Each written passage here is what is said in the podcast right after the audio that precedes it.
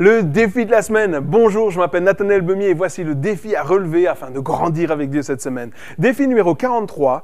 Dans mon temps de prière personnelle, prier en étant attentif à ce que le Saint-Esprit veut que je dise dans mes prières.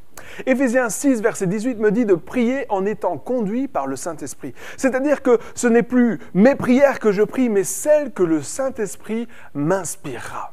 Quelle révélation C'est normal d'être à court d'idées lorsque je prie avec ma propre inspiration parce que le Saint-Esprit veut lui-même me conduire dans mes prières afin qu'elles soient non seulement efficaces mais également à propos.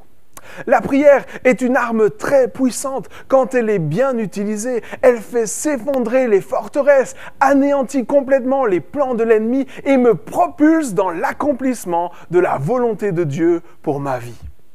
Je prie pour que le Saint-Esprit prenne le contrôle total de vos temps de prière et qu'il puisse s'exprimer pleinement au travers de vos vies, afin que les prières qui sortent de votre bouche soient puissantes et efficaces en tout temps. N'hésitez pas à inviter des amis à relever ces défis et partager ce que vous vivez afin d'encourager d'autres à les relever également. À la semaine prochaine.